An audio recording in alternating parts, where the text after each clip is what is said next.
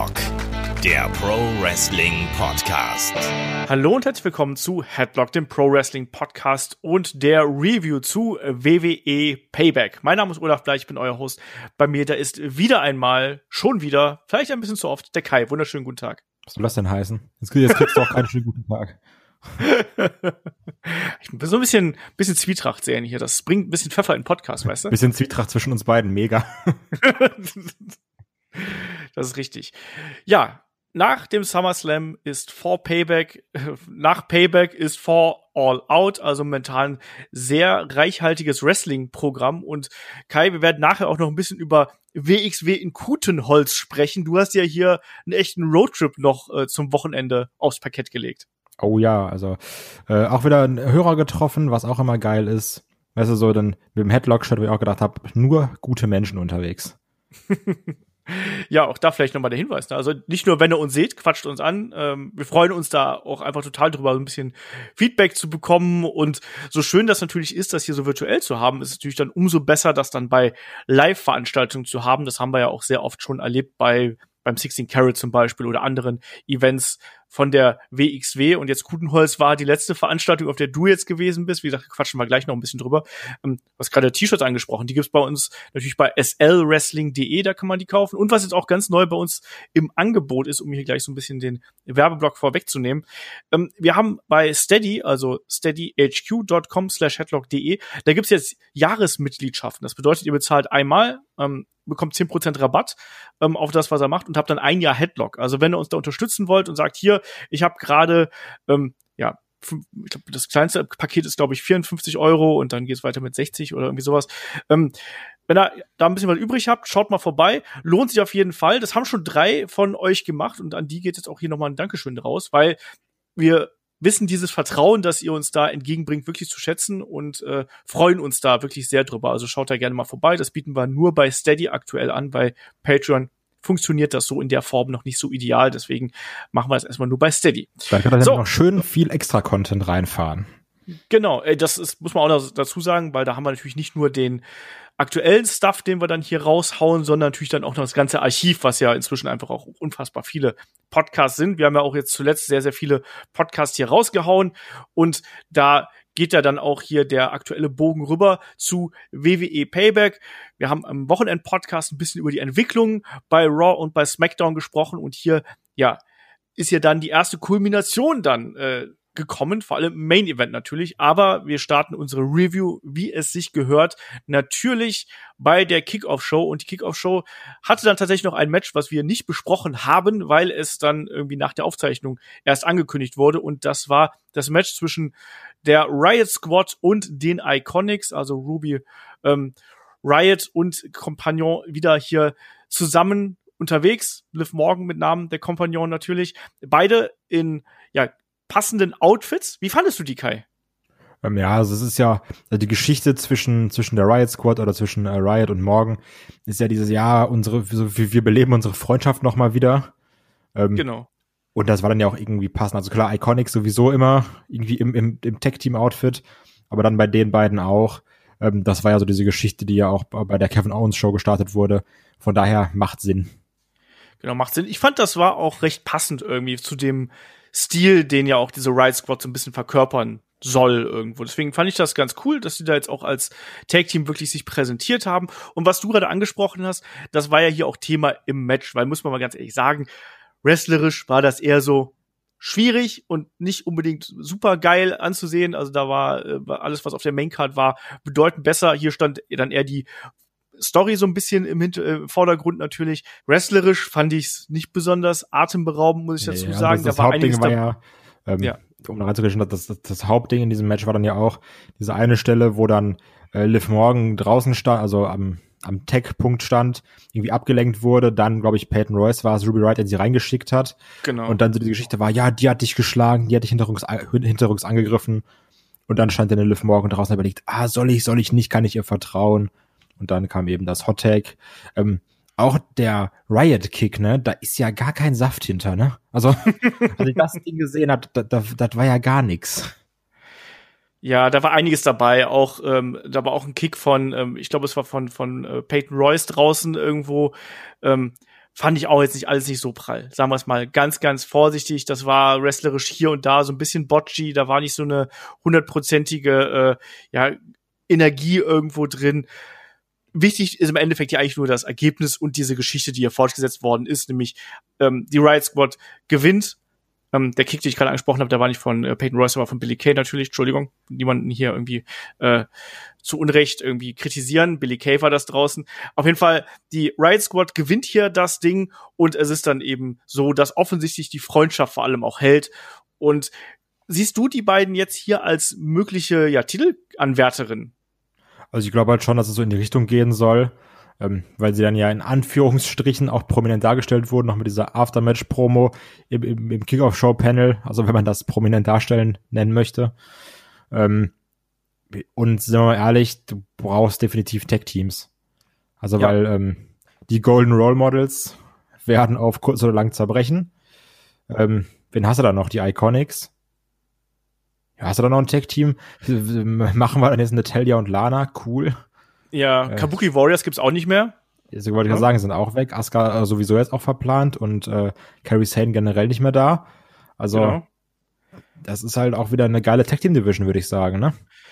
Ja, brauchen unbedingt noch ein paar Titel. Ich glaube aber auch, dass wir das hier sehen werden, dass diese beiden äh, dann noch mal ins Titelgeschehen Geschehen eingreifen. Dafür spricht ja dann auch wiederum die Sache mit den Outfits und so. Das ist ja eine Geschichte, die läuft und die äh, hat jetzt den ersten Höhepunkt quasi hier gefunden. Die beiden sind wieder zusammengekommen, sind jetzt wieder als festes Team unterwegs und darauf kann man jetzt aufbauen. Und wir können auch auf dieser Kickoff-Show aufbauen und springen an der Stelle natürlich dann Richtung Main Card von WWE Payback. Erstmal muss man hier sagen, es fand wieder ein Thunderdome statt im Amway Center in Orlando, Florida wie sich das gehört. Es gab, zumindest wie ich es mitbekommen habe, diesmal noch keine großen Skandale. Auch beim letzten Mal hat man da anscheinend ein bisschen besser drauf aufgepasst. Außer ich habe Kenny Omega, habe ich äh, Memes von gesehen, dass der auch im Thunderdome gewesen wäre. Aber ja, ich glaube, aber ich glaube nicht dieses Mal, sondern um, bei SmackDown oder so, glaube ich. Genau, bei SmackDown war es, ja, ja. ja. Genau. Und ich, ich habe irgendwie auch gesehen, Nakamura soll auch da gewesen sein. ich sag mal, wenn schon die Tech Champs nicht auf der Karte sind, ne?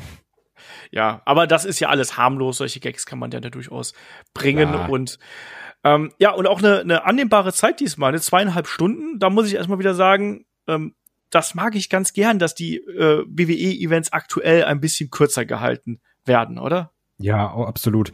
Ich habe auch äh, richtig Angst davor, wenn irgendwann mal wieder normale Events stattfinden in ein, zwei Jahren, ähm, das dann direkt zu bekommen. Hier ist Capital Punishment, fünf Stunden, viel Spaß. Manchmal glaube ich, du sagst auch einfach Capital Punishment nur unglaublich gern. Ja. Vielleicht äh, hier ist Great Balls of Fire, sechs Stunden, viel Spaß. ja, nee, also das äh, brauche ich auch nicht, deswegen so zweieinhalb, drei Stunden ist. Das kann man gut weggucken. Das ist so. Gutes Format, das tut auch den, den Matches gut und äh, auch so dem insgesamt Eindruck des Produkts. Man hat da eine schnelle Fluktuation drin, man hat eine gute Pace innerhalb der Show, man kann hier da variieren.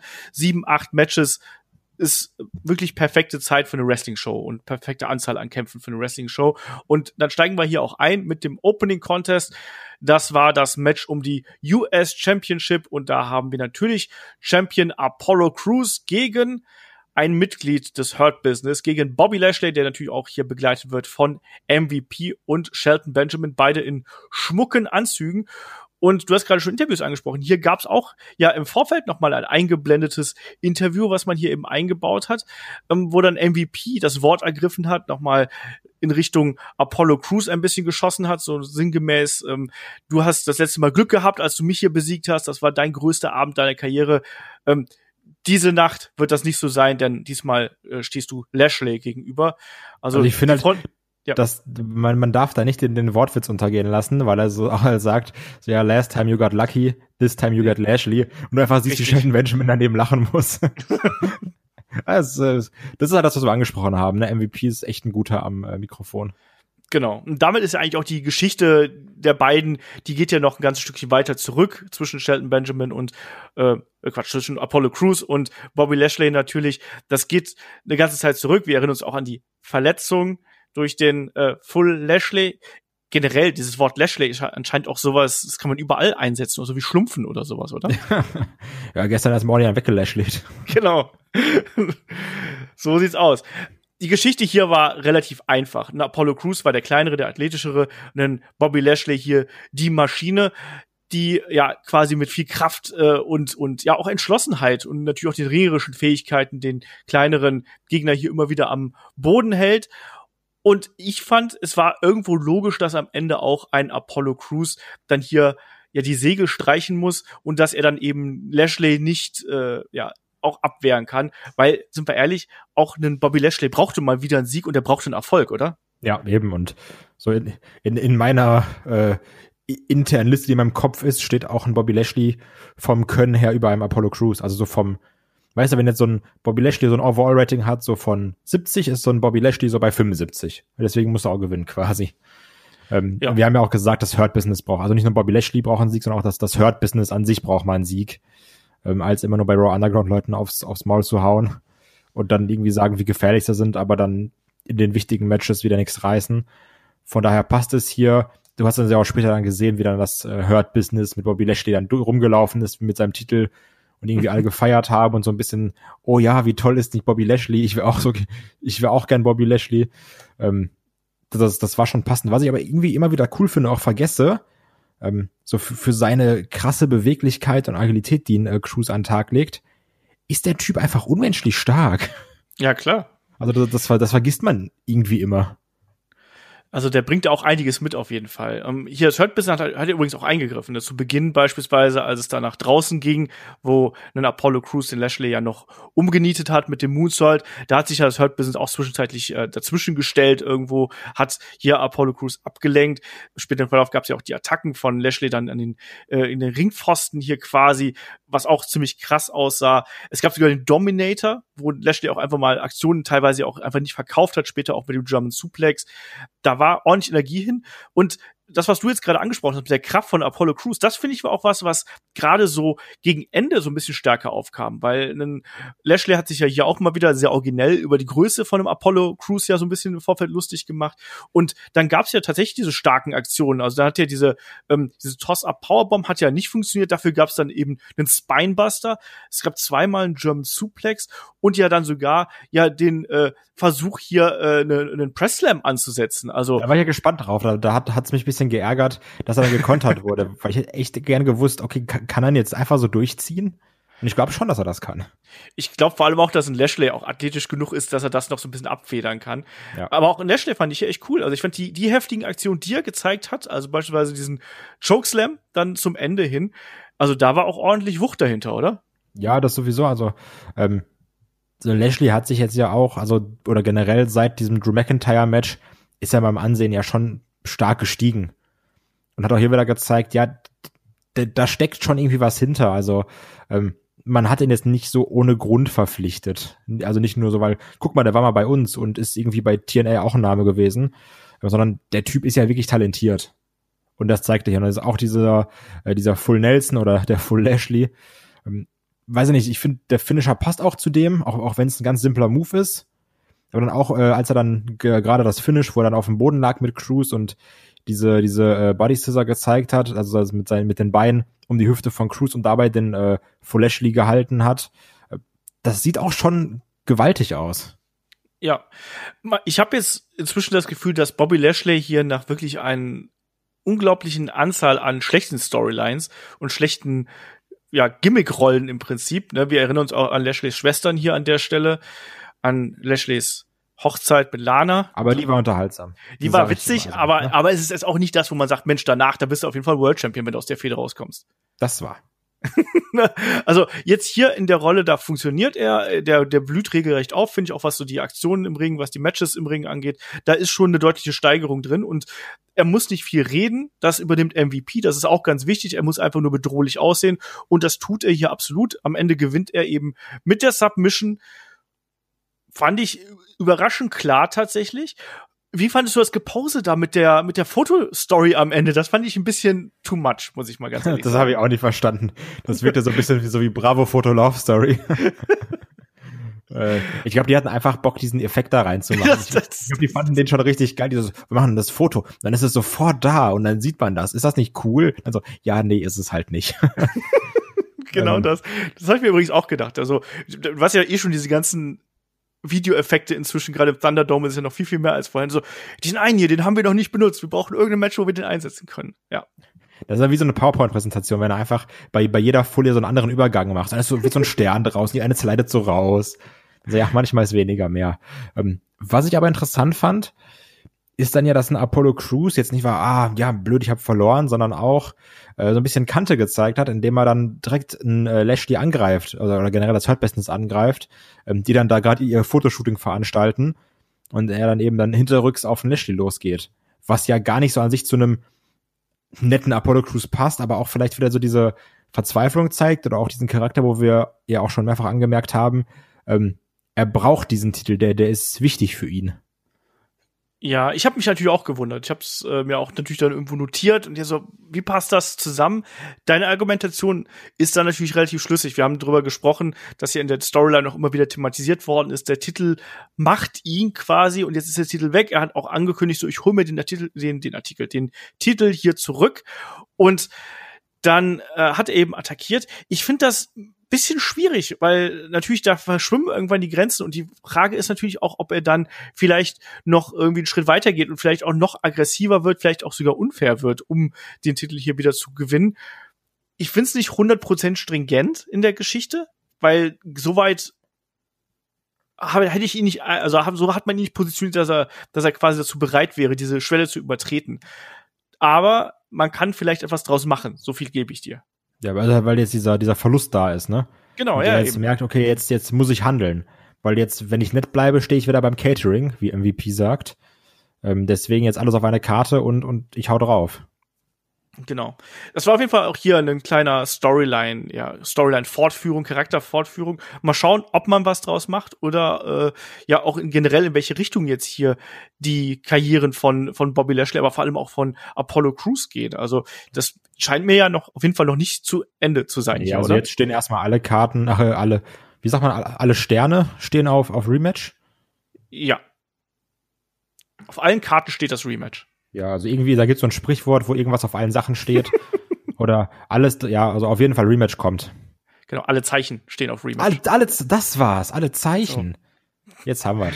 Jetzt haben wir's. Headlock, der Linguistik-Podcast.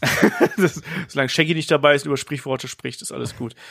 Ähm, ja, kommen wir dann auf jeden Fall. Also ich fand es halt auch so merkwürdig. Also er wird ja dann nicht nur, also äh, Apollo Crews attackiert ja nicht nur, danach wird ja auch noch seine Musik gespielt. So, wo ich mir dachte, so, hä? Wieso? Er hat doch verloren. Und wollte jetzt sagen, er ist jetzt der, der lachende Gewinner daraus, weil er da noch ein paar Ohrfeigen verpasst hat. Ich weiß es nicht. Fand ich ein bisschen komisch, aber warten wir einfach mal ab, bevor wir hier urteilen, wie sich das äh, weiterentwickelt. Es gab ein bisschen Werbung, es gab einen Rückblick auf SmackDown, auf die Geschichten mit Roman Reigns und Paul Heyman. Generell Paul Heyman sehr präsent in dieser Show, oder? Also ich, ich habe nicht durchgezählt, wie viel ähm, Backstage-Segmente wir gehabt haben, aber zwei, drei waren es auf jeden Fall. Ja. Ne? Und ja hier auch, dann eben ähm, auch, was hier mit dem Vertrag los ist, Kai. Genau, wo sich dann ja auch aber eine äh, Renee Young ja über Twitter beschwert hat, dass man doch nicht immer so mit äh, als als Heal, so als billiges Heal Heat mit den Fragestellern, mit den Interviewern so doof umgehen soll. Ähm, ach, ja, weiß ich nicht, keine Ahnung. ist halt irgendwie, ist halt so Heal-mäßig, gehört dazu. Und ich kann dir sagen, das macht Paul Heyman auch in Interviews sehr gern. wenn man die, wenn man dumme Fragen stellt. Außerdem sind halt also generell diese Backstage-Interviews sind, ach, keine Ahnung. Ich finde die heutzutage großteils Müll. Ja, also hier ging es halt in erster Linie darum, natürlich diese äh, Geschichte mit dem Vertrag noch mal so ein bisschen zu untermauern und da noch mal ein bisschen darauf zu betonen ja, und so. unterschreibt er, was ist jetzt, kommt er, kommt er Genau. nicht. So. Weiter ging's. Wir haben noch ein äh, Segment mit Keith Lee und JBL gehabt. JBL, der äh, Keith Lee hier erstmal äh, ja ein paar Hedgefonds andrehen möchte. Und man muss nur eine Million haben, um da einzusteigen. Ähm, die hat dummerweise Keith Lee anscheinend noch nicht auf der hohen Kante und dann sagten JBL, hey, hier heute, ne, mit Musik könnte das schon bald soweit sein und äh, pass aber auf dich auf, ansonsten bist du auch ganz schnell wieder ganz unten, weil Orton ist ja einer der besten. Hat dich das überrascht, diese etwas, ich sag's mal, an den Haaren herbeigezogene Zusammenführung von Keith Lee und JBL? Ich wusste ehrlich gesagt nicht, woher das jetzt kam. Also so, Äh, Eben, warum? ja, das meine ich ja. Hä? Also ja, das, das hat mich irgendwie, ge- also ich habe ich hab den Sinn, also auch generell, außer dass es vielleicht irgendwie, weiß nicht, auch witzig sein sollte, keine Ahnung, mit diesem, ja, es kostet eine Million Dollar, ah, die habe ich jetzt zufällig nicht, ähm, habe ich jetzt den Sinn dahinter nicht verstanden, was mir dieses Segment sagen soll. Das war eben auch mein Problem. Ich habe den Aufhänger nicht verstanden. Also klar, das ist auch wieder so ein Ding, wo ich mir denke, vielleicht hat man sich da überlegt, hey, wir müssen irgendwie den Keith Lee hier präsentieren. Was bedeutet dieses Match für ihn? Nehmen wir Geld als Aufhänger und dann ist ein JBL irgendwo eh da natürlich. Dann bauen wir den da irgendwo ein. Aber ich fand es nicht sonderlich gut erklärt. Ich fand es natürlich auch irgendwie ein bisschen merkwürdig und äh, JBL eh mega unsympathisch. Das war er schon immer. Das wird er auch immer bleiben in meinen Augen. Hat mir jetzt nicht so viel gegeben. Nee, das war, ja, war da, ne? Genau. Kommen wir zum nächsten Match, was auch ähm, kurzfristig angekündigt worden ist, nämlich nach äh, Talking Smack, was man jetzt ja wieder auf dem WWE Network schauen kann. Da gab es dann auch gleich den Rückblick, wo wir ähm, einen Big E gesehen haben, der mit The Miz gesprochen hat ähm, und auch da nochmal betont hat, es geht ja darum, ob er diese New Day-Manierismen fallen lassen soll oder ob er hier sein eigenes Ding machen soll das dreht sich ja eh alles so ein bisschen darum. Bleibt er quasi dieser New Day-Geschichte treu oder wird er ernst?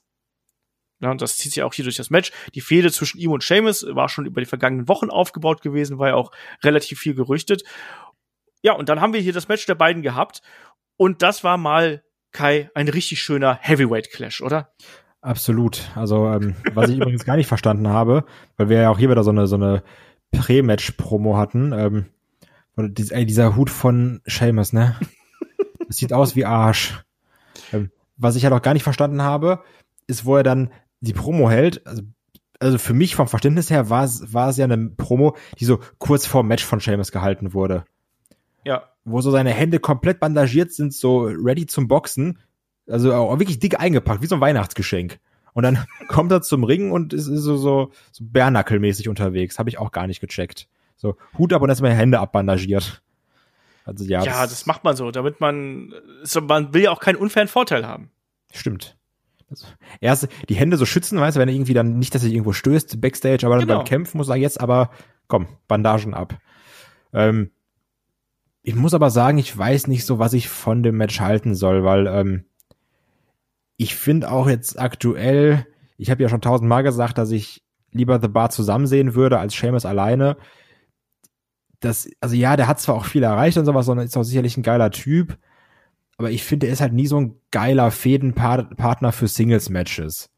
Das war bei einem Jeff Hardy schon gar nicht mal so toll. Und hier bei einem Big E war es auch so, yo, der konnte halt seine Aktion dann irgendwie zeigen und Sheamus kann ja auch den Gegner gut leiden lassen. Aber es ist jetzt trotzdem kein Match, was ich mir zwingend zwölf Minuten anschauen muss. Ja, es war ein bisschen lang. Aber was man den beiden hier zugute halten muss, ist, dass die sich wirklich überhaupt nichts geschenkt haben. Also die sind sehr hart zu Werke gegangen. Ich fand die Action auch ganz gut. Mir hat so, so ein bisschen das emotionale Auf und Ab gefehlt. Also ich finde, dieses Match war so hart geführt es gewesen äh, worden ist. Sagt man das so? Also so hart geführt es auch gewesen ist. Ähm, so Standard war es irgendwo auch. Also man hat man hat relativ standardisierte Abfolgen gehabt und man man hat eine, eine ziemlich ähm, einfache Dramaturgie hier gewählt. Ähm, diese Geschichte, wo dann äh, ja auch relativ früh im Match ein Big E hier diesen ähm, Big Splash zeigen möchte, da auf dem Apron landet, was ich übrigens sehr beeindruckend fand. Danach die Attacke auf das Knie und eben darauf aufbauend sehr viel Knee Work äh, von Seamus, der dann immer wieder äh, hier das Bein des großen Big E bearbeitet, ehe dann eben zum Schluss ein Big E nochmal in die Offense kommt mit äh, Belly-to-Belly Suplex mit Uranagi und so weiter und so fort. Was die ich liebe auffällig ich ja von, von Big E, ne, diesen äh, Uranagi. Der sieht irgendwie ja. richtig cool aus bei dem. Das äh, ist richtig. Das ist auch da schöne Grüße an Samoa Joe, der macht sowas auch ganz gerne. Ja, da, da habe ich auch dran gedacht. Den finde ich aber noch ein bisschen geiler, den von Joe. Okay. Ähm, was mir aufgefallen ist, ich weiß nicht, ob es dir aufgefallen ist, dass immer wenn Big E hier diese äh, New Day Aktion gezeigt hat, dass sie eigentlich immer nach hinten losgegangen sind. Also, ja, das, das, ist, äh, also auch dieser, dieser Hip Swivel zum Beispiel, ne? Geil, du nennst es Hip Swivel, bei mir steht der Big E Wiggle, aber egal wie man es nennt. Ja, äh, der, der, der ging ja auch nicht durch. Ich weiß ja, was für Aktionen waren es noch? Also jetzt so spontan.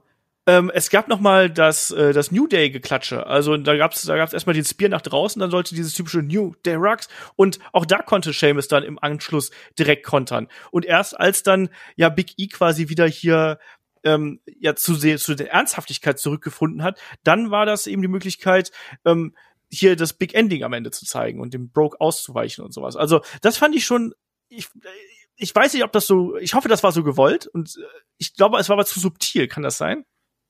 Mm, also mir ist es halt zumindest bei dem, bei dem, bei dem äh, Big E Swiggle, wie wir es gerade genannt haben, Big E Wiggle, Big E Swivel aufgefallen. Äh, Wäre aber eigentlich ganz cool, weil äh, also man ist ja auch Fan davon, wenn es nicht immer mit der Brechstange ist. Dass er dann so die Aktion 14 Mal zeigt, dann so, ach, sie ging ja nie durch.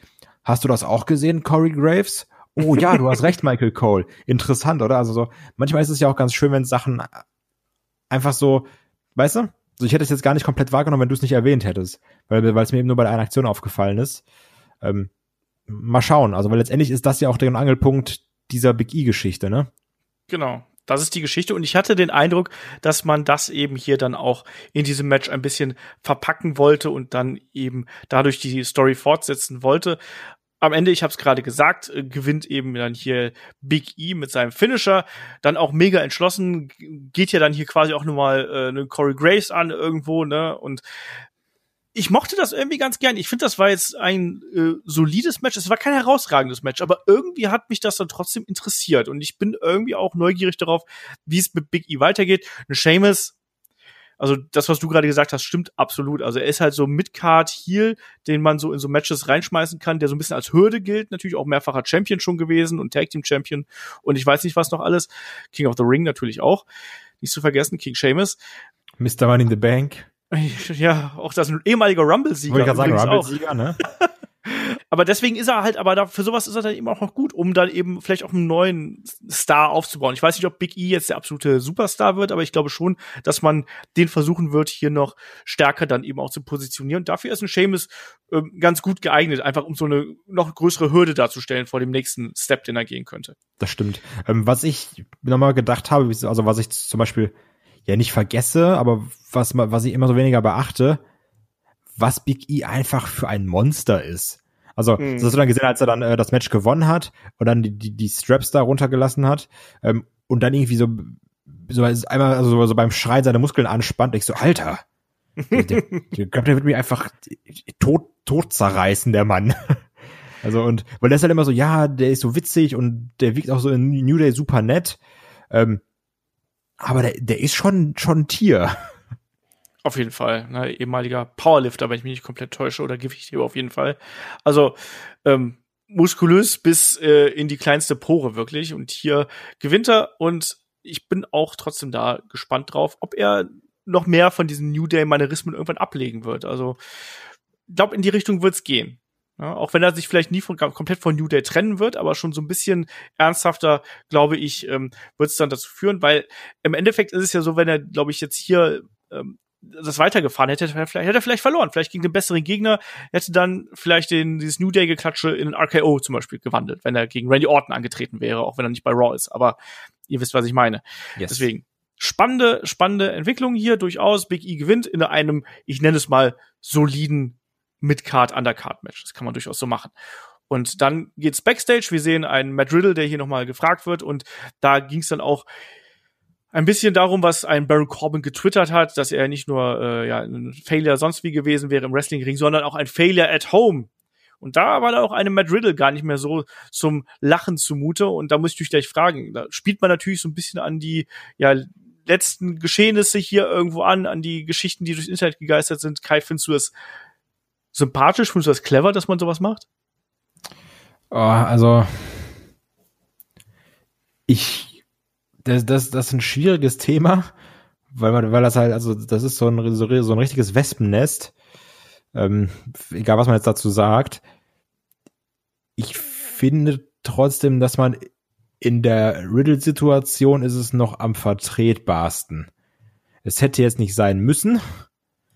Ähm, aber in dieser Situation sage ich, ja gut, du könntest es hier einbringen, aber es hat jetzt auch nicht die Feder auf ein neues Level gehoben, außer, diese, außer diesen Oh shit, hat er nicht gesagt, Moment zu erzeugen.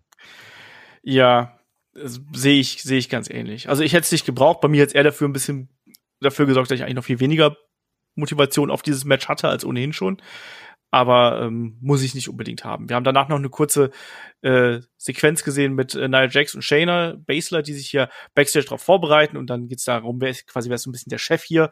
Die eine sagt hier, äh, folgt mir einfach, dann sind wir klar. Die andere sagt, ja, bleib mir einfach aus dem Weg, es gibt ein bisschen Schubserei und dann, hey, lassen wir das sein.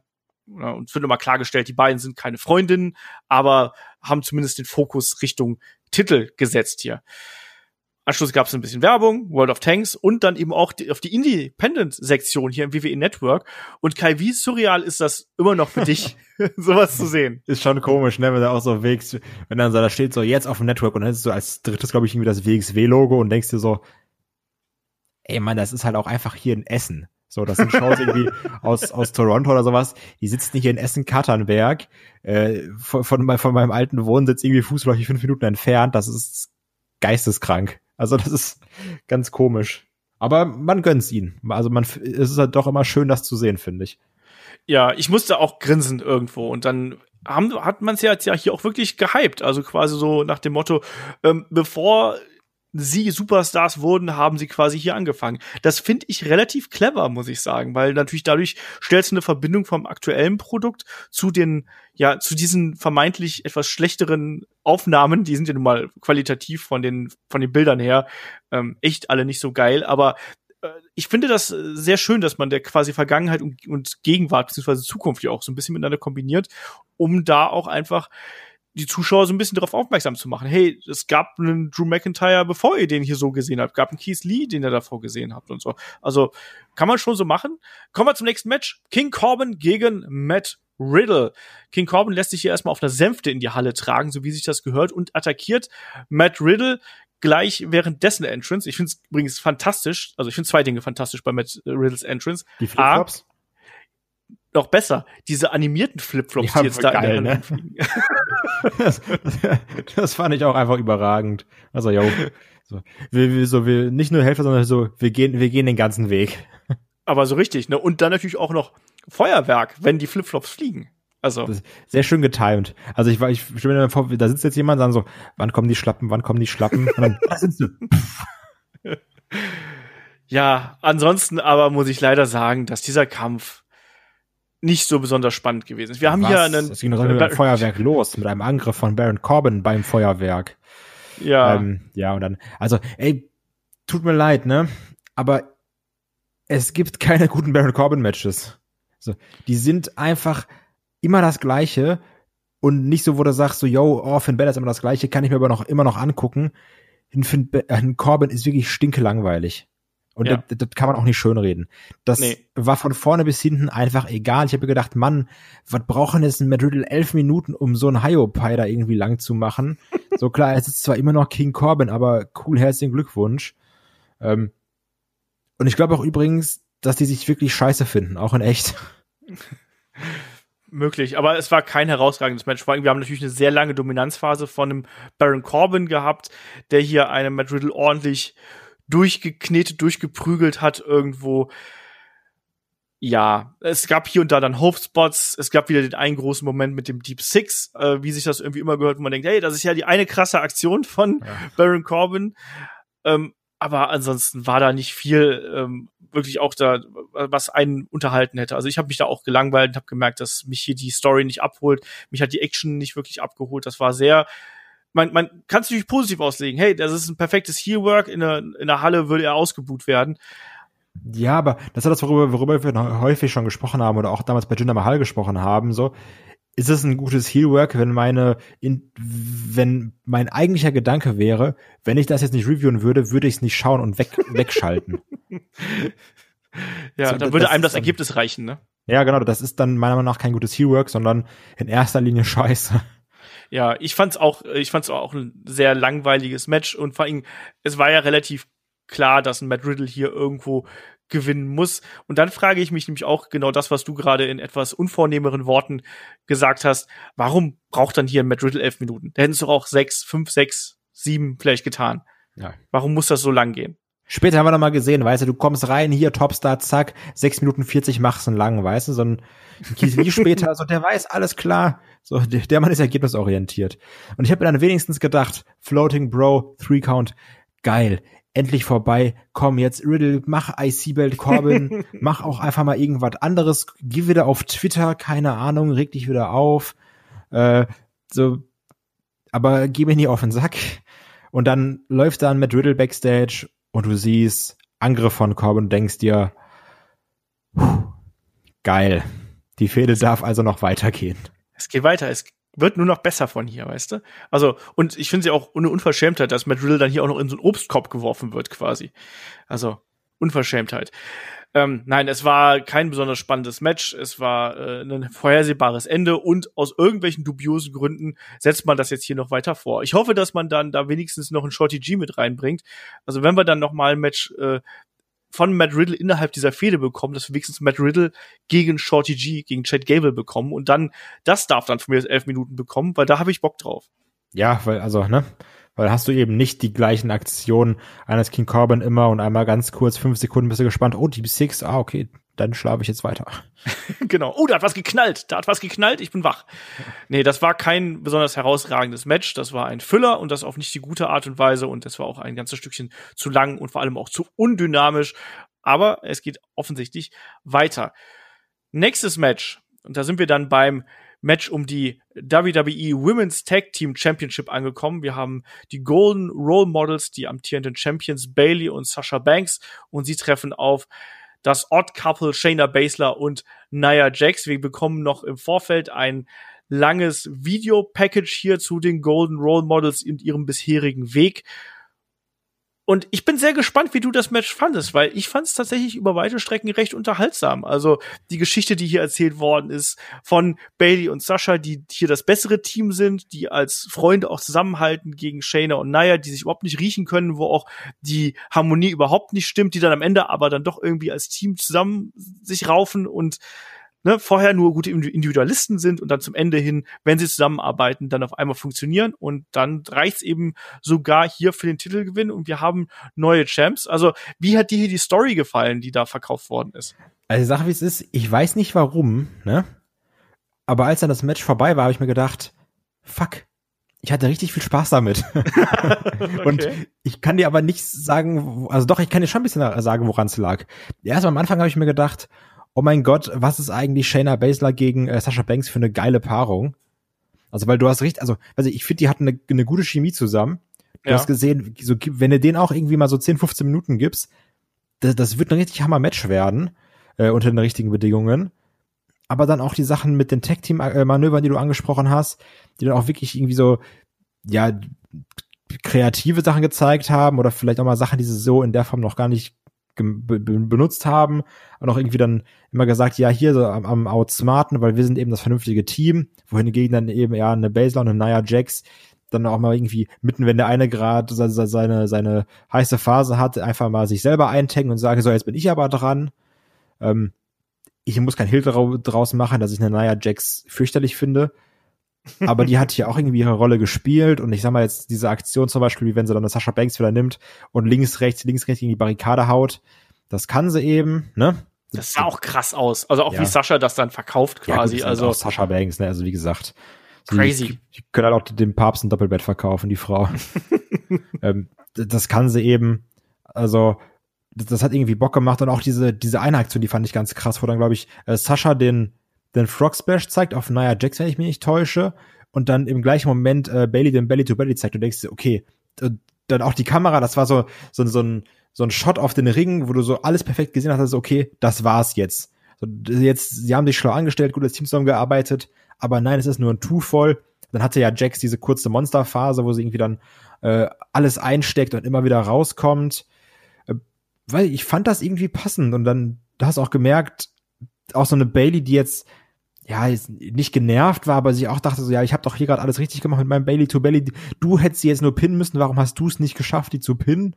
Ähm, zumindest habe hab, hab ich mir gedacht, dass das ihre Gedanken sind dabei.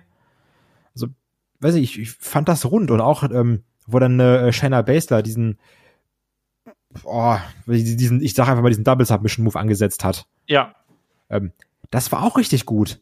Und dann auch dieses Finish, wo dann quasi eine, eine Bailey austappt, weil sie von dem Arm von Sascha Banks gechoked wird. Also für mich ist hier auch in diesem Match so eine Nia Jack, äh, so eine, oh, auf gar keinen Fall, äh, eine Shayna Baszler, der äh, MVP. Also die, ich fand die richtig gut.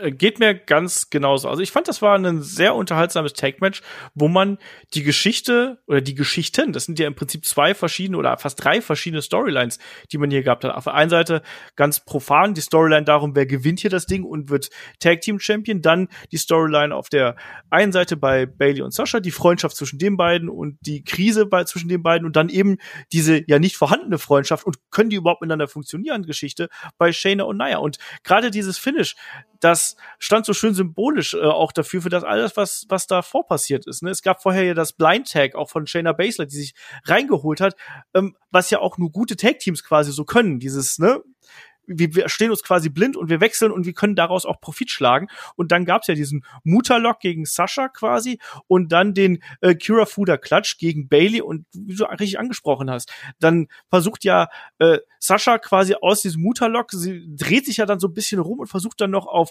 Shayna einzuschlagen, damit die den Griff löst, aber Shayna blockt das und nimmt den Arm und wirkt dann Bailey damit.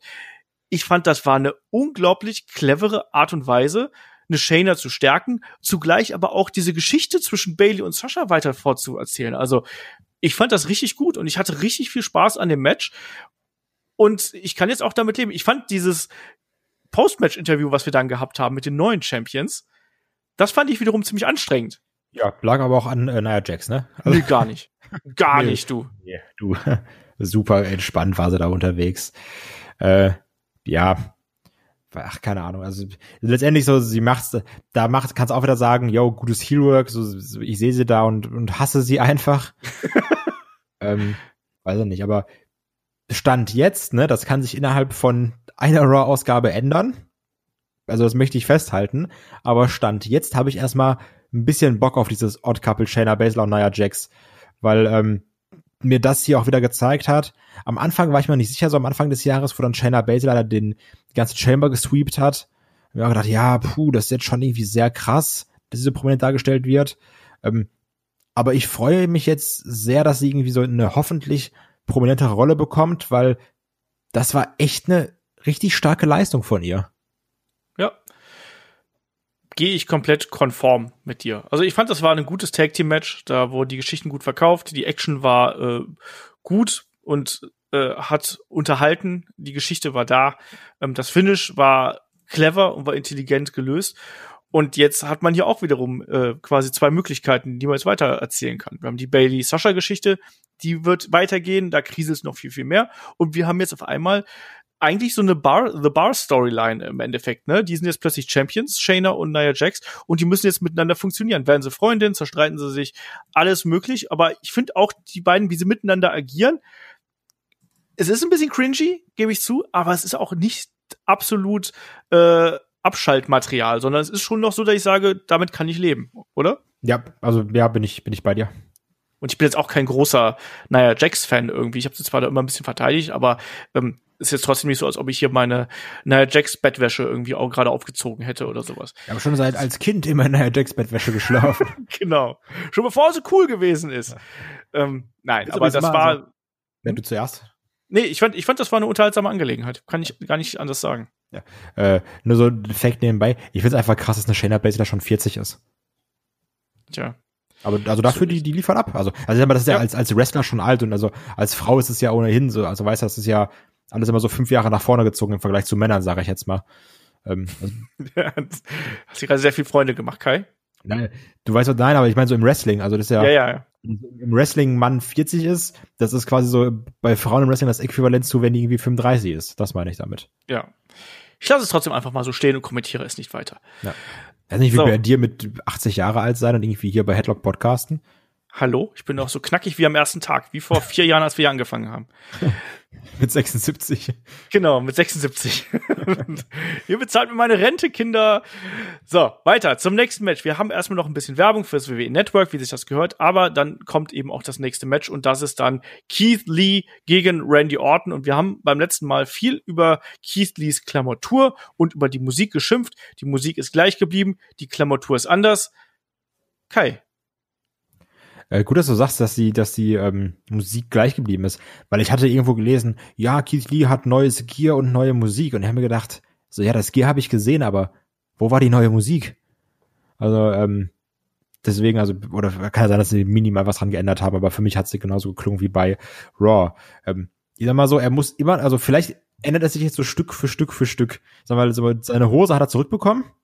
Ist jetzt eben nicht mehr dieses Rock-Dingen. Ja, zum Glück. Er, er, hat zwar noch das Oberteil an. Mal, vielleicht hat er jetzt mit dem Sieg über Orten sich auch irgendwie verdient, dass er das auch, auch ohne das catchen darf. Ich weiß es nicht.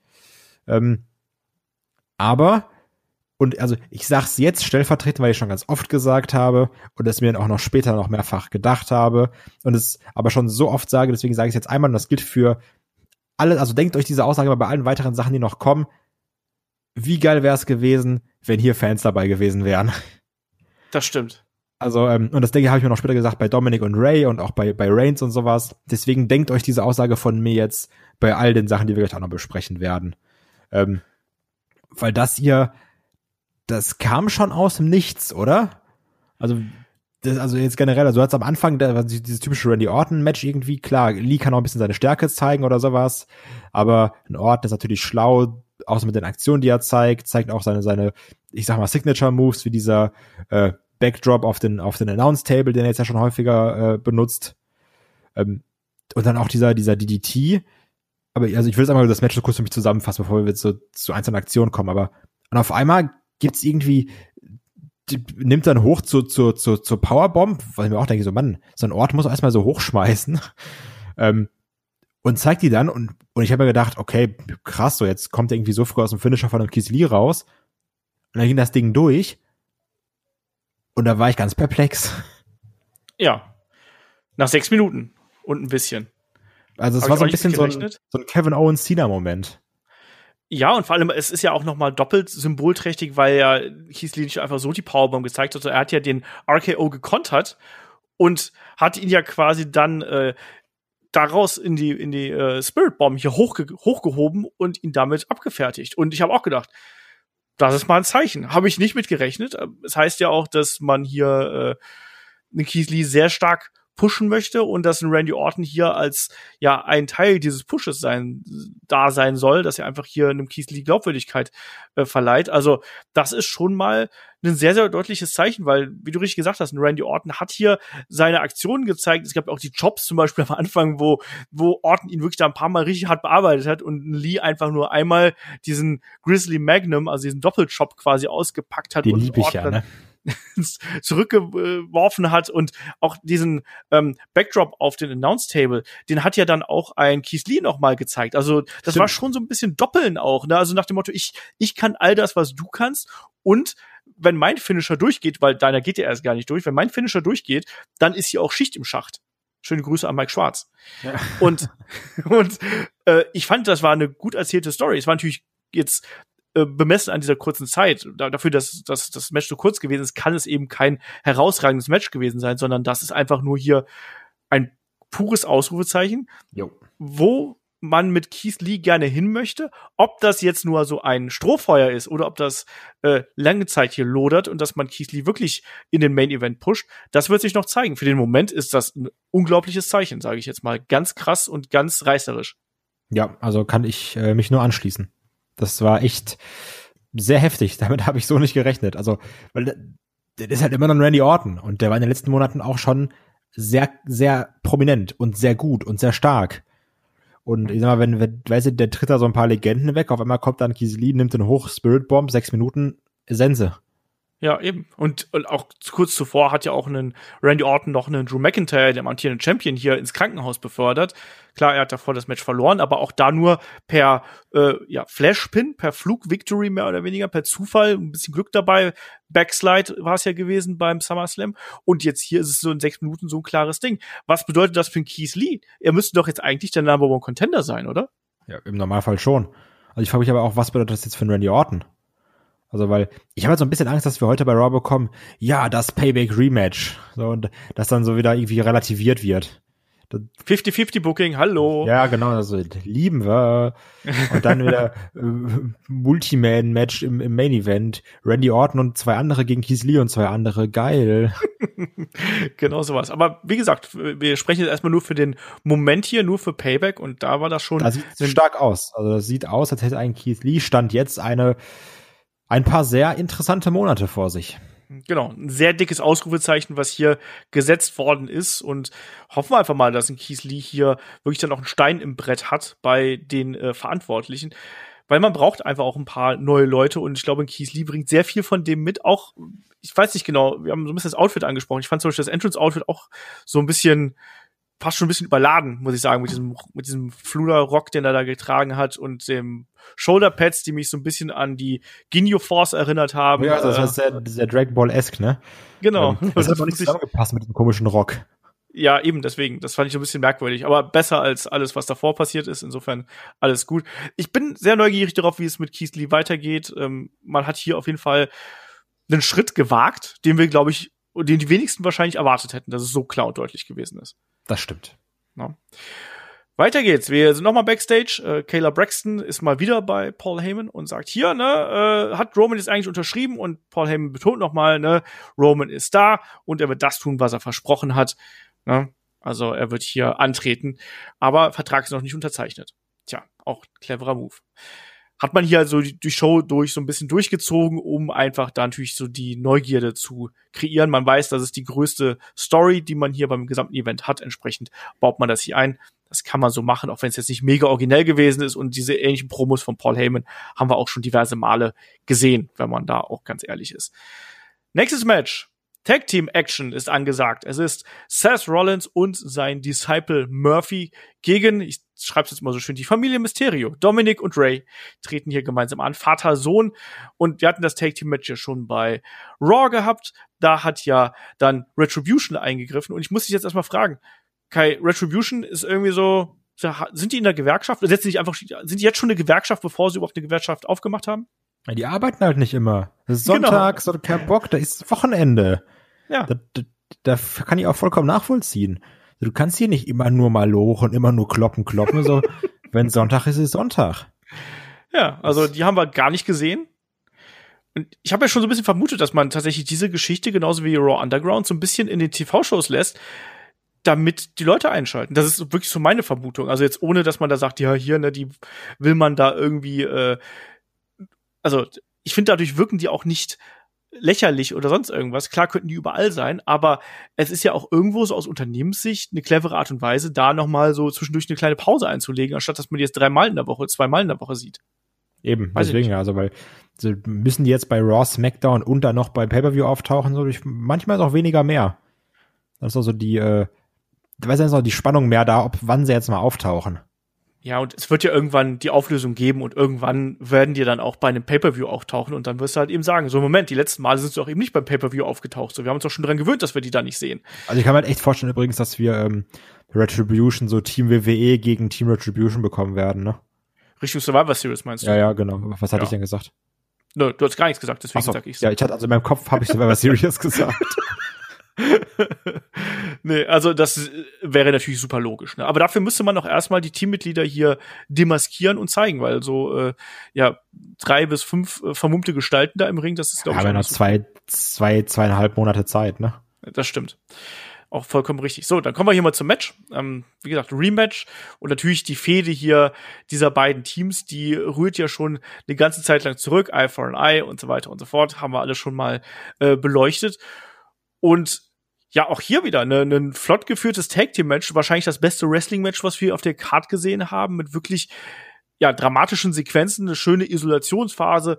Ähm, an Dominik dann im, im späteren Verlauf und dann Rey Mysterio, der dann jede Menge Offense ins äh, Ziel gebracht hat. Und da muss man auch noch mal sagen, nicht nur, dass ein Rey Mysterio, wo er nur ein Auge hat, hier extrem gut und präzise attackieren kann, aber Spaß beiseite. Also grundsätzlich, wie ein Mysterio hier auch noch mal agiert.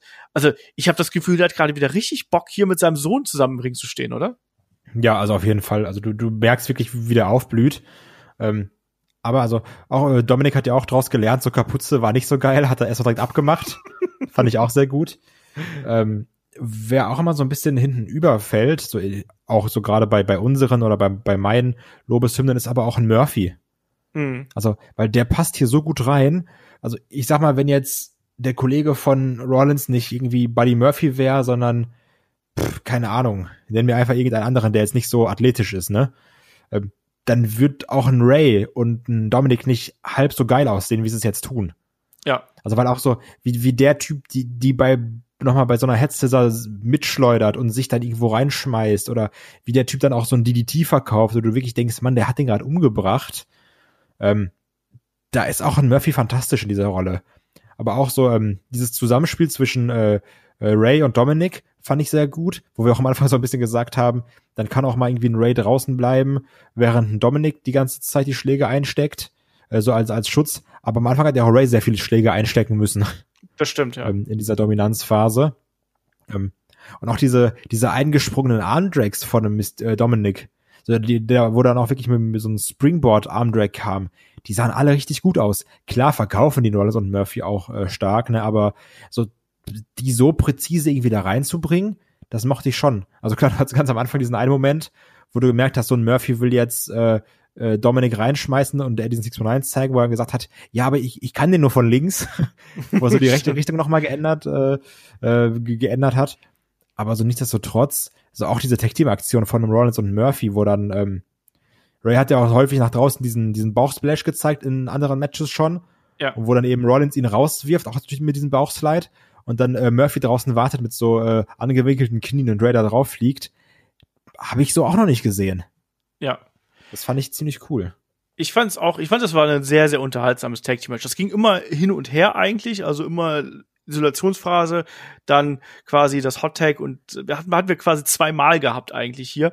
Und wir hatten auch natürlich längere Phasen gehabt, wo, wo wir dann Seth Rollins und einen äh, Rey Mysterio ähm, gesehen haben, wo es da auch schöne Konter gegeben hat. Also gab es dann den äh, ja, Crossbody in den Codebreaker und dann auch wohl gerade ähm, ja Murphy und Rollins gegen Ende auch immer aggressiver geworden sind, dann auch die beiden Gegner einfach mal in die Absperrung gedonnert haben und wirklich hier äh, hart zu Werke gegangen sind. Und ja, dann wollte ja zum Schluss hin ein äh, Seth Rollins hier den Sack zumachen mit einem ja Tag Team Manöver mehr oder weniger und da wird er wird er wird er also ruft er zu einem äh, Murphy hier kick him in the head und dann kontert ein Ray und äh, Murphy trifft dann versehentlich äh, Rollins das wiederum sorgt dann eben dafür, dass es jede Menge Durcheinander gibt. Es gibt eine Sunset Bomb von äh, Rey Mysterio gegen Seth Rollins, der ins äh, ja in die Guardrail quasi fliegt, hier in die in die Absperrung draußen. Es gibt den 619 von Dominic und dann den Frog Splash und das Ding hier ist gelaufen. Wir haben einen sehr bedröppelten Murphy, ich möchte mal Buddy Murphy sagen, aber ich versuche es mir zu verkneifen, einen sehr bedröppelten Murphy,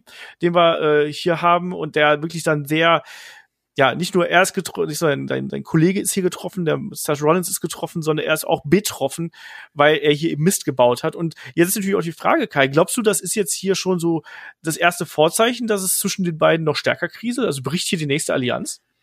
Oh, ich ich glaube nicht. Also dazu finde ich auch, dass das Zusammenarbeiten zwischen den beiden zu stark. Also wo du auch dann gesehen hast, ähm, wo dann auch ein Murphy irgendwie dann am Match sauer war und da auf Dominik losgehen wollte, Rollins ihn zurückzieht, ihm eine Backpfeife gibt und sagt so, nee, überlass den mir. Ähm, oder auch, wo, was ich auch richtig schön fand, so ein kleines Detail, äh, Rollins rennt so in den Ref und sagt, oh, den Gegner packe ich mir jetzt. Und dann so, Murphy zeigt, geh hin, geh hin, schlag ihn. Ich mag diese, diese Rolle, die hier Murphy einnimmt. Und also, wo, wo dann wirklich, so der ist da, um die, die Anweisung vom der Night Messiah zu befolgen. Ähm, weil ich finde, er geht in dieser Rolle irgendwie auf. Und das kann man auch ruhig noch ein bisschen länger machen. Also klar, wir hatten ja schon ganz am Anfang darüber gesprochen. Irgendwann wird es Rollins gegen Murphy geben, was auch ein fantastisches Match wird. Ich weiß nicht, ob es dann Murphy gut tut, wenn man ihn trotzdem trennt, ob er dann irgendwie so, oh ja, das tolle Face ist. Ähm, weil auch jetzt im, im, jetzt auch in dieser Monday Night Messiah Sache hat er zwar seine Rolle, die er auch sehr, sehr gut spielt, aber er hat ja trotzdem keinen Charakter. Mhm. Ähm, von daher lass ihn lieber noch mal da und stell ihn weiterhin an die Seite von einem Rollins so als als Henchman, da passt er viel viel besser rein.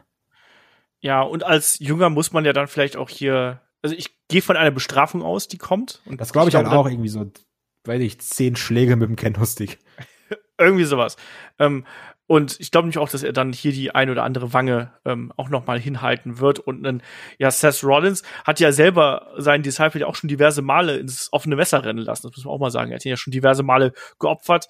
Es ist so ein bisschen äh, so ein schönes Hin und Her, was wir hier sehen. Ich fand das Match hochgradig unterhaltsam. Auch da wieder. Ich fand es nicht ganz so emotional wie äh, das erste Match von Dominic hier gegen Seth Rollins, aber von der Action her und vom Wrestlerischen her ist das schon sehr beeindruckend und was ein Dominik hier in seinem dritten Wrestling-Match zeigt. Also Hut ab. Also drittes, bin ich gerade doof? Bei Raw.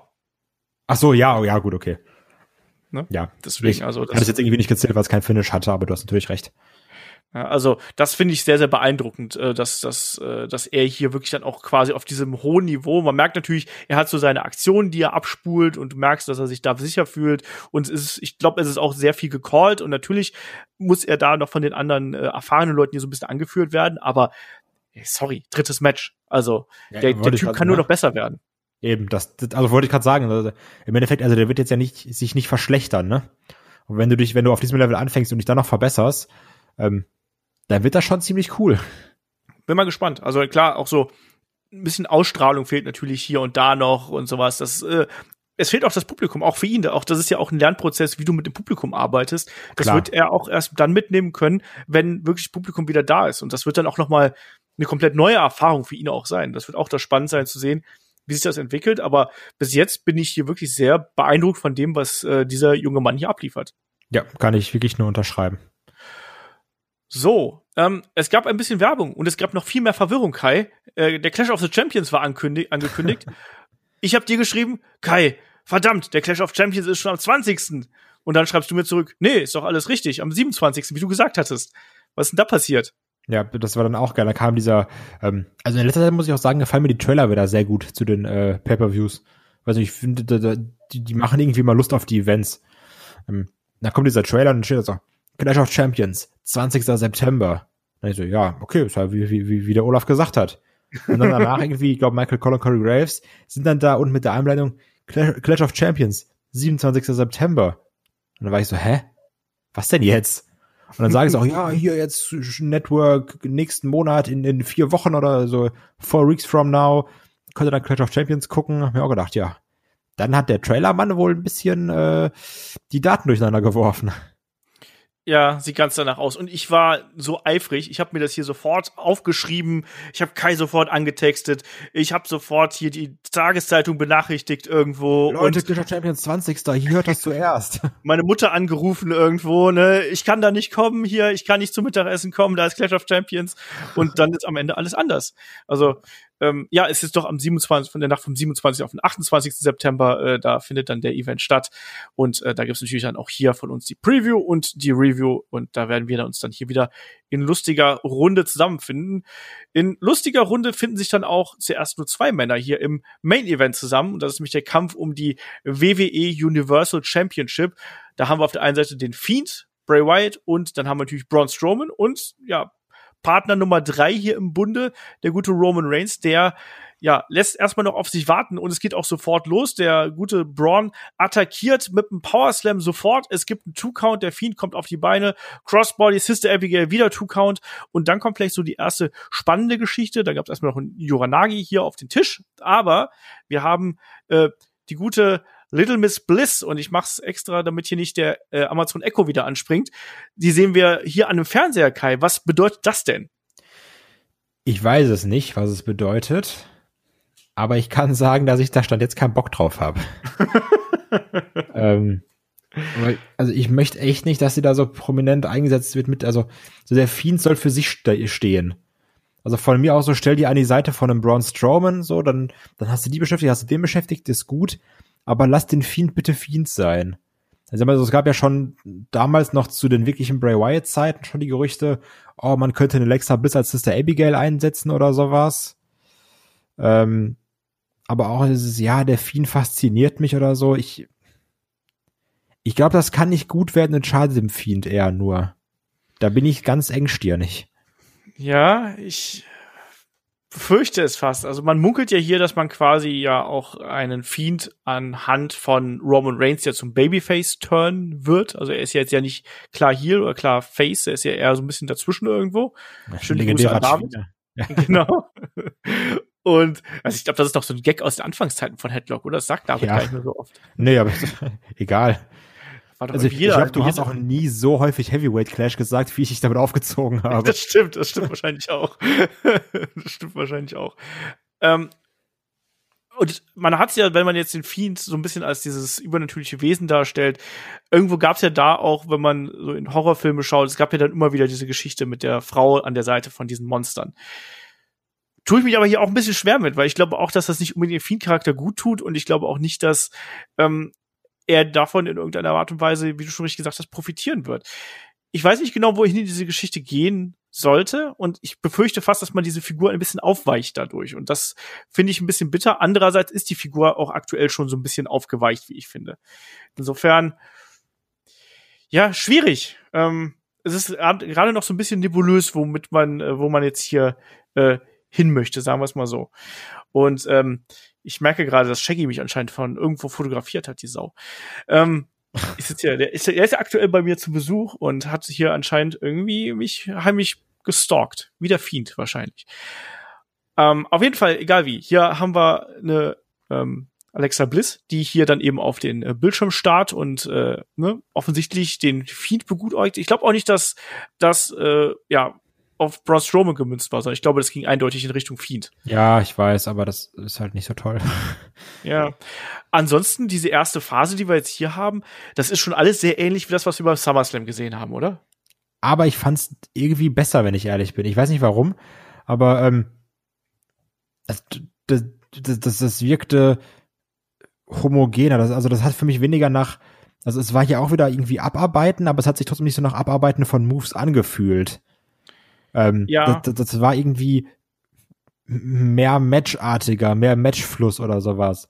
Also klar, du hattest natürlich am Anfang irgendwie Power Slam und Sister Abigail, ne?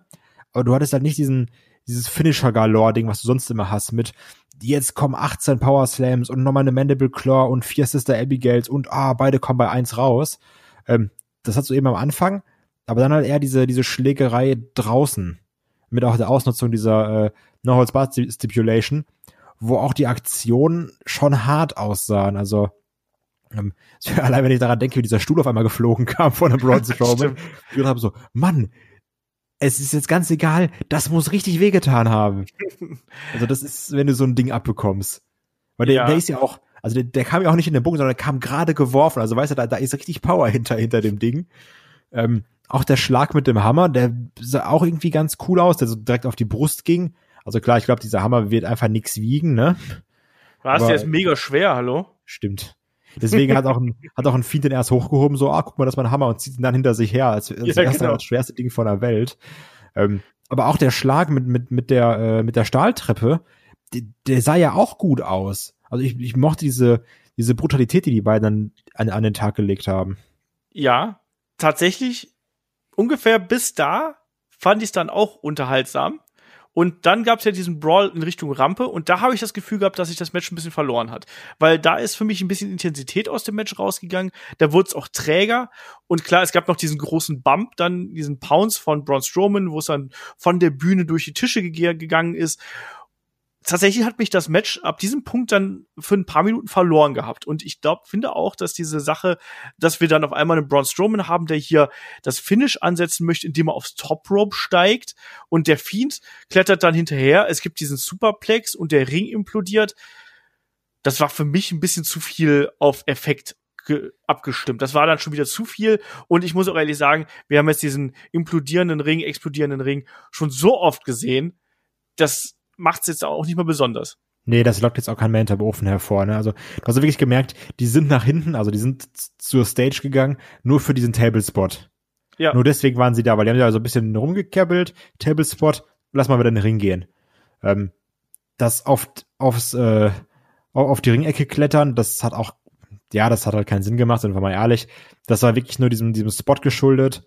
Und auch, ähm, ich weiß gar nicht, wann es das letzte Mal war. War es irgendwie Big Show gegen Braun Strowman? Ich glaube ja. Ich, ähm, also, ja, möglich, ja. Schon da war es nicht so wirklich geil. Das ist sehr, also obwohl der Move jetzt diese Aktion nicht so häufig kommt, ne, habe ich das Gefühl, dass sie dann doch irgendwie sehr inflationär benutzt wird. Und ja, deswegen war es mir auch egal. Ich muss da aber vor allem auch sagen, dass jetzt auch ein Bray Wyatt nicht die Masse mit sich bringt. Ja, der hat viel, viel Power, ne? Wenn er, wenn er, der wuchtet sich ja viel stärker runter. Ja, ja. Das ist ja, nee, also das war Quatsch. Also, was ich halt irgendwie dann witzig fand, war die Tatsache, wie ein, äh, ich glaube, Charles Robinson war es, diesen Ball nach draußen gestellt hat, wie, wie ein König einfach. Like a Champ. Er hat es ja, genommen wie ein Champion auf jeden Fall. Also fantastisch. Wie er das auch nochmal verkauft hat, wie er dann hinten übergefallen ist, absolut grandios. gelernt von seinem Vater Ric Flair. genau. Ähm, und was er dann doch irgendwie interessant war, war, dass das Match dann ja in Anführungsstrichen einfach weiterging. In diesem kaputten Ring. Ja. Das fand ich war dann cineastisch doch irgendwie wieder cool, weil es so ein bisschen Chaos wieder gespiegelt hat, was ja auch reinkam, wo dann auf einmal die Musik von Roman anging. Was ich ein bisschen schade fand, ich dachte, er kriegt irgendwie neuere Musik und nicht mehr das Shield-Ding. Ja. Ähm, kann ich Vielleicht aber dann irgendwie auch. Ja, vielleicht kommt's noch, keine Ahnung, kann ich aber mit leben, weil es ist dann. Das hat halt schon einen krassen Wiedererkennungswert. Also, du hast es jetzt so oft bei Mania im Main Event gehört, bei Rumble-Siegen, bei den ganzen großen tollen Erfolgen, an die wir alle zurückdenken, hast du es eben schon gehört. Vielleicht wird's auch deswegen behalten. So, so dieses, dieses Shield-Theme, das schwingt eben viel mit, ne? Genau. Das stimmt. Und er unterschreibt dann ja auch den Vertrag auf der Rampe quasi, äh, Paul Heyman mit dabei. Und damit ist klar, so jetzt, jetzt wird er eingreifen. Ist ein super smarter Business-Move irgendwie. Also ähm, opportunistischer geht's eigentlich nicht als äh, das, was hier gezeigt worden ist. Er hat ja auch gleich einen Stuhl mitgebracht, wie sich das gehört und legt ihn aber erstmal weg und ja, attackiert dann trotzdem erstmal hier, nämlich erstmal mit, mit Pinfalls. Also er versucht erstmal hier den Fiend und Braun äh, zu pinnen und beide äh, kicken aus. Ja, große, große Zorn, große Wut und ja, wir sehen da sogar Stuhlschläge gegen Braun Strowman, dann auch wieder ein Kickout. Es gibt die Mandible Claw. Ähm, und ja, dann ein Low Blow, ein, ein Reigns ist angeschlagen, stolpert so ein bisschen aus dem Ring, muss man auch mal dazu sagen. Also es sah so ein bisschen so aus, hätte da nicht drauf geachtet, dass da keine Seile mehr sind und so. Meine Ähm, Glaube hat halt Nachwirkungen gezeigt, ne? Genau das. Und ich muss, auch 19. grad noch mal, ich muss auch gerade noch mal sagen, wo du No Holds Barred erwähnt hast. Also ich meine nicht unser Quatschformat, sondern ich meine hier diesen No Holds Barred Regelung. Ähm, die ist eigentlich auch total scheißegal gewesen. Oh, Entschuldigung, dass ich jetzt scheißegal gesagt habe, aber es macht halt hier gar keinen Sinn, weil ein Three-Way ist eh immer No, no DQ und äh, äh, No Countout und so. Also, Ja. das ist einfach nur noch ein zusätzliches Label gewesen, was mir hier drauf geknallt hat, um zu zeigen, hey, das Ding hier, das wird richtig krass, du, das Da wird der Hammer, alles. um es mal Ja. zu sagen, ja. Es wird der Hammer wie das Ding vom Fiend. Ja, genau das. Ne? Und ja, im Ende, Endeffekt gab's ja dann einfach nur diesen Low Blow. Äh, der Fiend ist dadurch ein bisschen aus dem Match genommen. Es gibt dann den Spear und das war's hier. Ein Braun Strowman wird gepinnt. Ja, und das war's, ne? Drei und wird durchgezählt und äh, neu- neuer Ringrichter ist hier noch quasi zum Ring geordert worden. Was halt da auch wieder geil war, und ich glaube, jetzt können wir wirklich den, den Deckel drauf machen. Roman Reigns ist schon Heel. also ich glaube, Ja. man kann es jetzt sagen, ohne sich aus dem Fenster zu lehnen. Ähm, weil auch dann zum Ref meinte sie so, hier, Count Bitch oder so, so, so ja Mann, das ist er, das ist mein Roman. Jetzt, hau ihm am besten einfach noch aufs Maul, weil er nicht schnell genug gezählt hat. Also, ähm, und halt auch mit, dem- mit, dem, mit diesem Low Blow, das, das ist halt schon alles, also auch durch die, also A, natürlich typisch Heel, jemanden gegen den Penis zu treten. Ähm, macht man im Normalfall nicht. Dann aber auch dieses Opportunistische, was du angesprochen hast. Ähm, ja, ich kann es ich kann's mir nicht verkneifen. Stell dir mal vor, da wären Fans da gewesen. Ja, es ist einmal hier wirklich die komplette Klaviatur des Heel-Daseins ist hier runtergespielt worden. Ja, aber halt ne? nicht an irgendwem, sondern an Roman Reigns.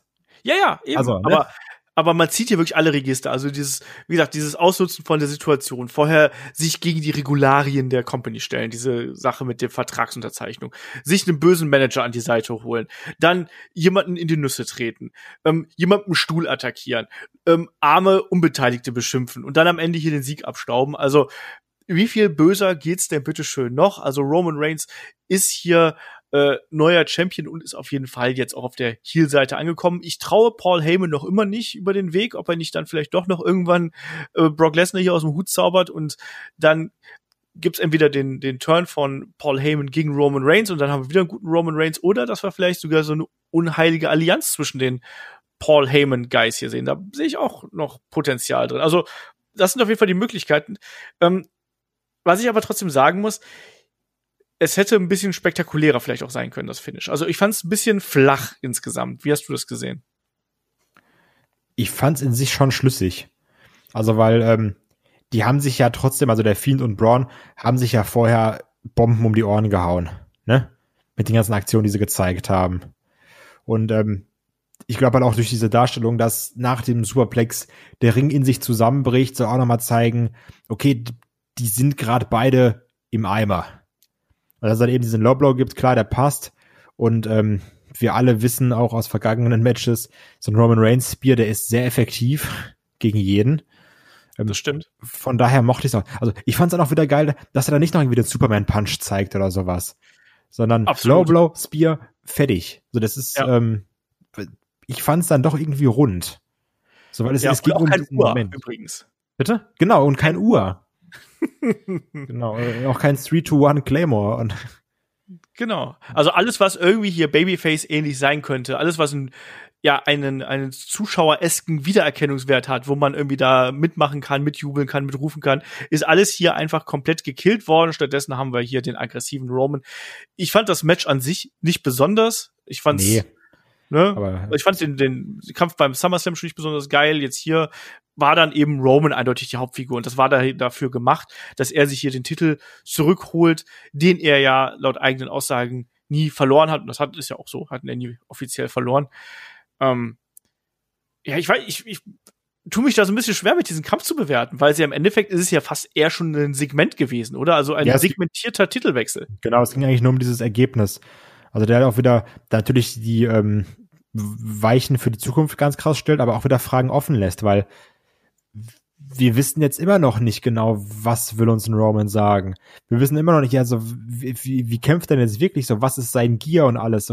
Also sehe ich sehr sehr ähnlich. Also ich merke auch bei mir, dass es nicht nur noch äh, diese blanke Pflichterfüllung ist, sich hier Raw und SmackDown anzuschauen äh, um quasi am Ball zu bleiben, sondern ich merke auch, dass ich auch mehr, ich denke wieder mehr drüber nach und ich habe wieder den Eindruck, da äh, passiert wieder mehr, was alles gesagt, also die Storylines sind besser geworden, die Charaktere sind da sind einige interessanter dabei, ähm, man macht hier wieder einiges richtig. Ich finde auch, dass der Thunderdome, auch hier hat man ja in dieser äh, Episode quasi bei diesem Pay-per-View so ein bisschen dran gearbeitet, dass man da auch noch so zusätzliche ähm, Effekte quasi eingebaut hat. Auch das trägt für mich ein bisschen dazu bei, dass da ein bisschen mehr großes Wrestling-Feeling langsam wieder aufkommt, um es mal so auszudrücken. Und man macht hier wieder mehr richtig als davor. Längst noch nicht alles, haben wir auch schon mal gesagt, aber es ist eine durchaus positive, vorsichtig positive Entwicklung hier zu sehen. Und mit Roman Reigns, ähm, er musste hier in meinen Augen den Champion-Titel holen. Das ist seine Rolle.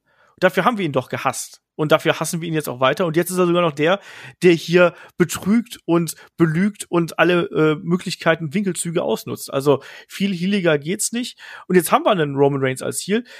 Ich bin nicht 100% äh, sold, wie man so schön sagt, was hier diese ganze Geschichte angeht. Aber ich bin noch interessiert genug, um zu sagen, da kann man noch mehr draus machen aus dieser Roman Reigns, Paul Heyman Storyline. So.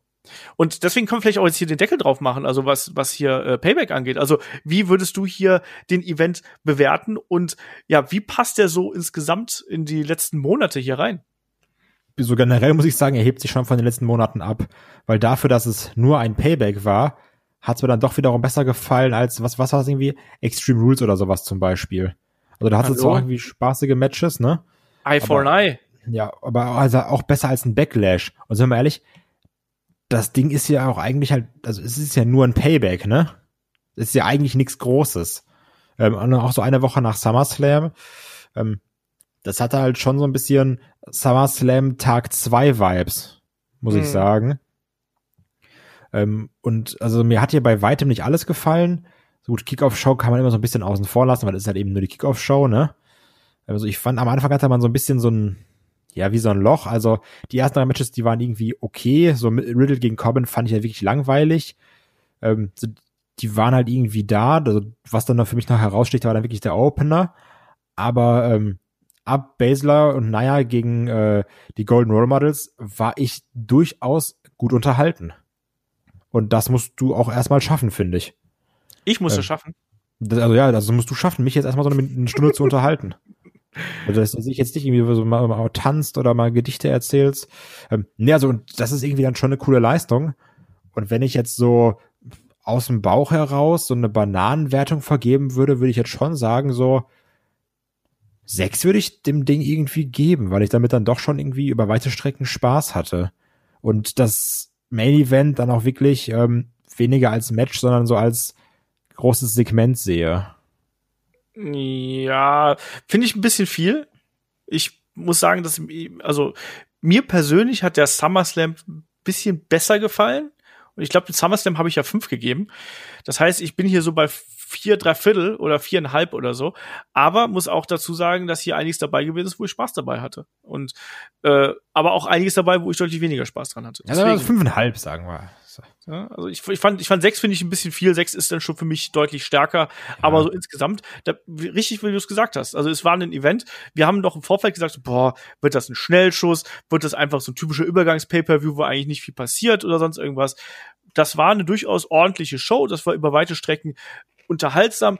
Ich finde, das Wrestling hätte man hier und da noch ein bisschen mehr betonen dürfen. Also da hat mir so bei, abgesehen von dem Tag Team Match, hat mir so der ganze Großschlag, große Ausschlag irgendwie nach oben gefehlt, was das angeht. Also da hätte man ruhig noch ein äh, richtig starkes Wrestling-Match mit draufpacken können, aber insgesamt war das ordentlich. Und um mal hier auch wieder die ja, Community hier zu Rat zu ziehen, ich habe es wieder bei YouTube gemacht, ich habe wieder hier die Umfrage online gestellt und die ist im Vergleich zum SummerSlam ein bisschen verteilter, lustigerweise. Also hier ist es dann so, dass äh, wir haben einen deutlich größeren Ausschlag in Richtung schlecht und geht so mit knapp mit knapp über 30 Prozent, aber zugleich äh, auch wirklich eine ja recht beeindruckende Mehrheit über äh, ja gut über 50, 58 Prozent hier, die in Richtung äh, ja sehr gut und äh, gut und okay gehen. Also auch deutlich mehr Leute, die sagen, mir hat der Pay-per-View wirklich sehr gut gefallen. Und ich glaube, es gibt hier äh, es ist ein, ein, ein strittiger Pay-per-View allein, weil es darauf ankommt, wie man eben den Main-Event bewertet und wie man diese Entwicklung bewertet, ob einem das gefällt Klar. oder nicht oder ob, ob es einen abgeholt hat. Aber ich bin auch dabei, dass ich sage, ich fand es eigentlich jetzt auch gefolgt vom SummerSlam, fand ich das eine, zwei unterhaltsame Shows hintereinander.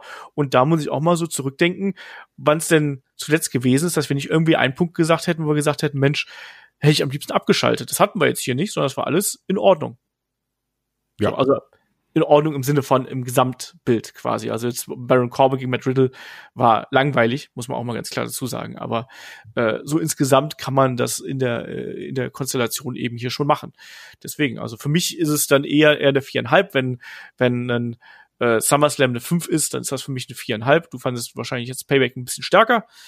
Ähm, kann ich auch mit leben. Aber trotzdem, Danke. auf dem Papier haben wir hier auf jeden Fall zwei äh, gute und unterhaltsame Events hintereinander gehabt. Das kann man absolut so machen.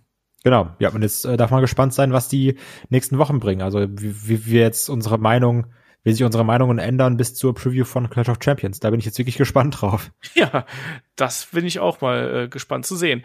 Ähm, damit schließen wir dann hier erstmal die Review zu äh, Payback. Und Kai, du wirst noch ein bisschen was hier von deinem Roadtrip erzählen. Also nur ganz, ganz kurz und knapp. Du bist ja jetzt noch mal in Wrestling Hochbogen unterwegs gewesen. Wir haben schon einiges angesprochen. Hier Kutenholz. Ähm, wie war's? Also wie ungewöhnlich war es auch mal wieder Live-Wrestling zu sehen? Ähm, also es war auf jeden Fall sehr schön, Live-Wrestling wieder zu sehen. Du hast auch gemerkt, dass, ähm, dass auch die Wrestler wieder sehr toll fanden, vor Publikum aufzutreten, weil das ja auch eine ganz andere Art von Adrenalin ist, die du natürlich hast, wenn du merkst, meine Aktionen ziehen auch Reaktion. Ähm, das war halt schon wirklich cool. Also gut, Kutenholzer wirklich am, am, am ADW, ne, komplett. Ähm, du bist irgendwie von der Autobahn abgefahren und dann nochmal irgendwie 30 Minuten über Landstraßen durch Dörfer haben wir auch so gedacht, so zu Tobi gesagt, ey, wenn das dann nachher hier dunkel ist, na, das wird so, so Wrong Turn mäßig oder so. Irgendwann humpelt so einer über die Straße, überfahren den, gucken um, sind dann weg und irgendwie wachen wir dann so mit nur einem Bein in der Hütte auf oder so. Mit einer Niere in der Eiswanne. Ja, genau, wirklich. Also es war schon alles sehr, äh, sehr Dorf auf jeden Fall. Ähm, ja, Live-Wrestling zu sehen macht Spaß. So WXW muss natürlich, oder ist jetzt gerade so mitten im Umbau. Das also wird sich jetzt zeigen, was so die nächsten äh, Monate, Wochen, Jahre vielleicht auch bringen, ne? Weil du kommst halt aus so, ein, aus so einem äh, Karat-Wochenende irgendwie mit Mike Bailey gegen Bandido, ne? So. und dann siehst du da also halt zwei Academy Students gegeneinander oder sowas. Was ja auch Sinn macht, klar, ne? Also das, das Leben ist nicht immer Schokolade. Also der Kontrast ist jetzt eben sehr krass dadurch, dass keine Talents eingeflogen werden können und dass jetzt Academy Talents sehr schnell prominent eingesetzt werden müssen, weil Talente immer schneller weggesigned werden. Ähm, hatte deswegen dann auch schon irgendwie meinen Spaß. Was ich aber ganz schlimm fand, und das muss ich auch ganz äh, konsequent so sagen, war teilweise das Publikum. Weil ähm, so Kutenholz, wie der Name sagt, ist sehr Dorf, ne? Ähm, und wenn dann da auch so ich sag mal, wir alle wissen so, Kai so kam von YouTube, hat dann auch mal so Sachen gesagt, wie so behindert als Synonym für, wenn irgendwas schlecht ist, wo ich so meinte so, oh Mann, die Aktion ist aber behindert, also das ist Kacke. So, da haben auch Leute gesagt so, Kai, halt mal dein Maul, das sagt man so nicht. Habe ich dann auch gelernt und wenn dann irgendwie, wenn du mitbekommst, wie dann ganz viele in der Crowd um dich herum auch so bei einem Levaniel sagen so, ja, was das denn für eine Schwuchtel? Das finde ich sehr schlimm. Ja. Und also da, da hatte ich auch dann irgendwie keinen Spaß oder sowas, ne? Und also auch irgendwie, das wurde ja davon irgendwie mit diesem XXL-Dinner oder sowas, äh, ja. da mit, mitgedingst oder sowas, ne? Und dann irgendwie dieser Besitzer davon, der wurde auch so leicht in die Show eingebunden, weil ich denke mal, das ist so eine, so eine lokale Berühmtheit, ja, der dann so eine Promo ja. gegen Levaniel gehalten hat. Und dann wurde dann Levaniel mal so, ja, hier, du bist doch so dick und sowas. Und dann auch sagt ihr, aber du hier in deinem, in deinem schwulen Mäntelchen. Und ich sage so, yo, das sagst okay. du halt in 2020 nicht mehr, mein Freund. Das ist auch irgendwie, aber das wurde da einfach so. Ja, das, da hat er gemerkt, das wird da einfach so abgetan oder sowas. Mhm. Also weil du, ich habe dann auch irgendwie von von Kollegen gehört, die dann in so einer in so einer Nähe von so einer größeren Männergruppe saßen, alles durch einen Haushalt, ähm, äh, die dann wirklich im Match darüber geredet haben, warum sie Schwule nicht so toll finden. Und damit habe ich dann extrem meine Probleme. Und das fand ich auch wirklich nicht cool. Kann ich nachvollziehen das hat dann so ein bisschen äh, einen, einen Schatten über diese Show gelegt. Trotzdem natürlich muss man sagen, Live Wrestling hat wirklich gefehlt. Das war echt toll mal wieder. Das war so hygienemäßig eigentlich echt gut organisiert. Du hattest immer zwei Stühle oder sowas, wenn du dann rumgelaufen bist, äh, Maske auf, super, war wirklich echt gut. Auch so ich muss auch sagen, ist auch eigentlich angenehm zu gucken, wenn du so zwei Plätze hast und um dich herum dann viel Platz. Das ist auch irgendwie angenehm und nicht so. Das ist mal was ganz anderes im Vergleich zur Turbinenhalle. Ich wollte gerade sagen, wenn du dich irgendwie so an, an Shotcut to the Top erinnerst, 30 Grad, stehst am Klo und immer reibt irgendwie mir jemand am Rücken lang oder so. Ähm, das, das ist dann was anderes. Und auch so die Aufmachung, das war echt ziemlich cool.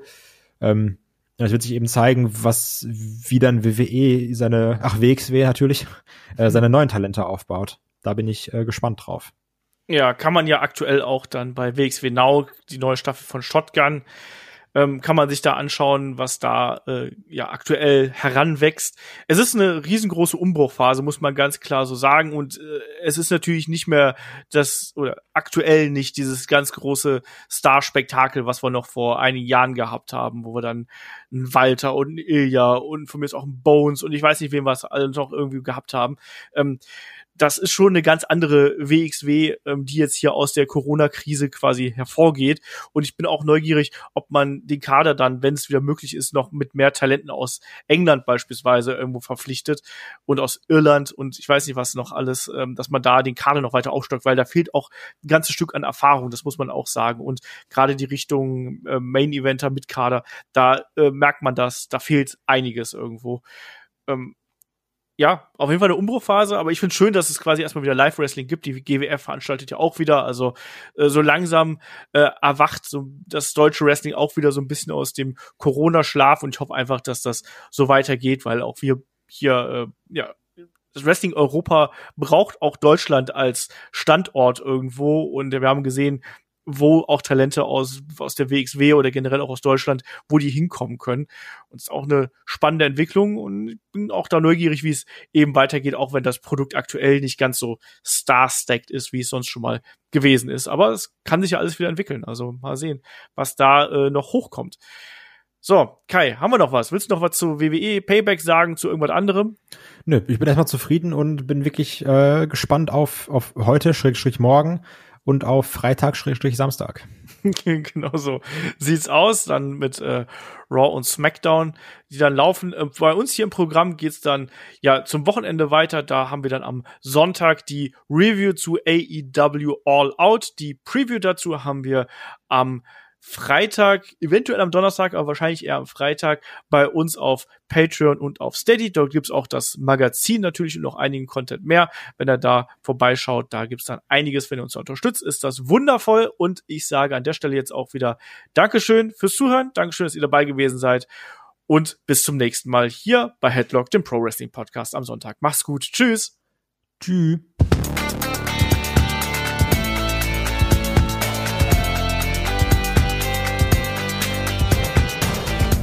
Headlock, der Pro Wrestling Podcast.